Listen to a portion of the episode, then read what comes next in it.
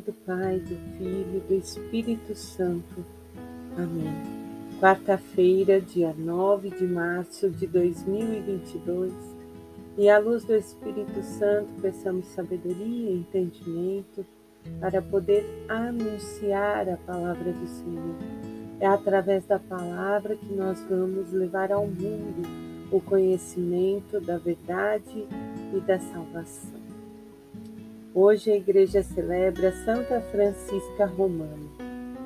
A história dela me chama muita atenção. É uma moça de família nobre que tem um desejo pela castidade, por ser uma pessoa de caridade, né, doar sua vida apenas a Cristo, mas é prometida em casamento e abraça o matrimônio com grande amor e fidelidade.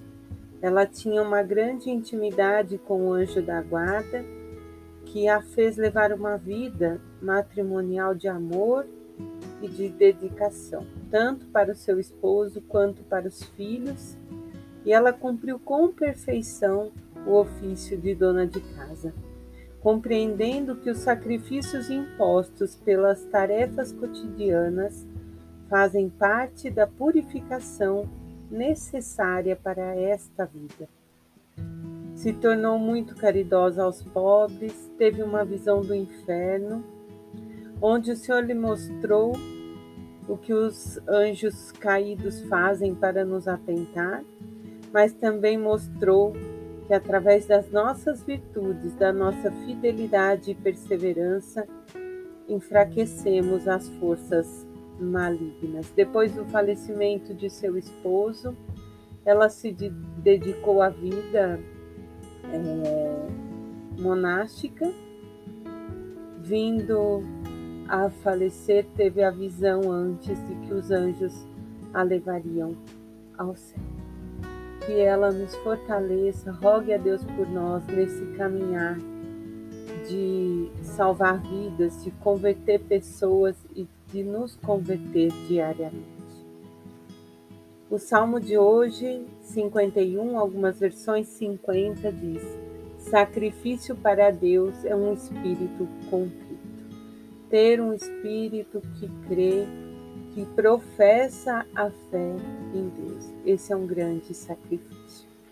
Na primeira leitura de Jonas, capítulo 3, versículos do 1 ao 10, vem nos dizendo que Deus, através de Sua palavra, se dirige a Jonas dizendo: Levanta-se.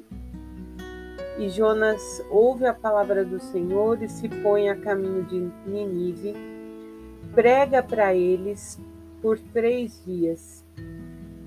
Faz o convite àquele povo que está perdido, que o Senhor havia é, prometido que ia destruir Ninive. E então eles acreditam na pregação de Jonas, eles creem naquilo que Jonas está proferindo, que é a palavra do Senhor.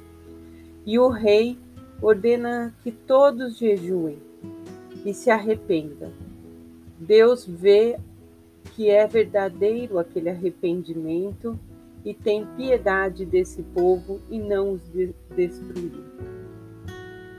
E aí vem para nós hoje, nesse tempo em que estamos vivendo a guerra. Né? O Papa tem clamado pela paz nos seus discursos, tem tentado é, um acordo né, de pacificação, mas a palavra dele não está sendo ouvida. E ele faz a palavra do Senhor atual entre nós, como a própria Bíblia também.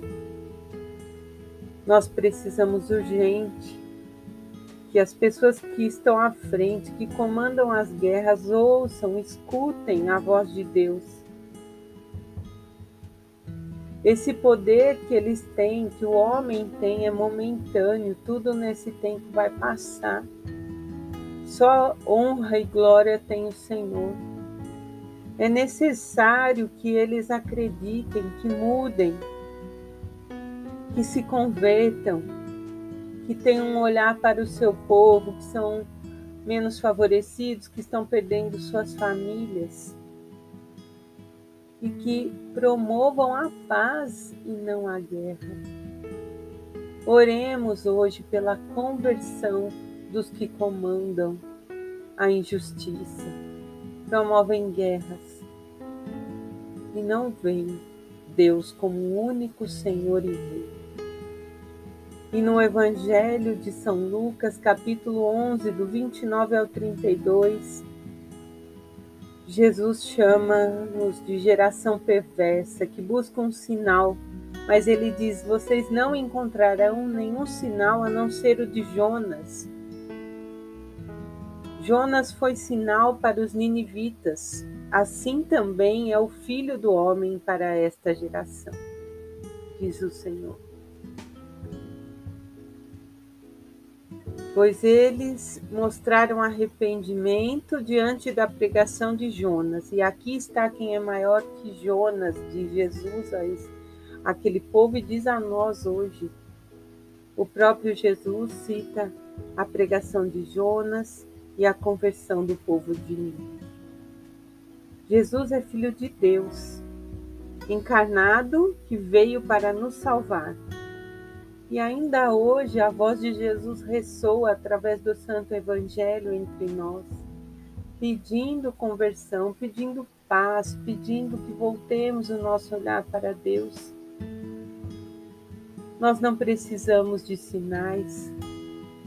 Temos que ter uma fé viva, capaz de suportar as provações, as cruzes, para a nossa santificação e nós sermos como Jonas, instrumento do Senhor.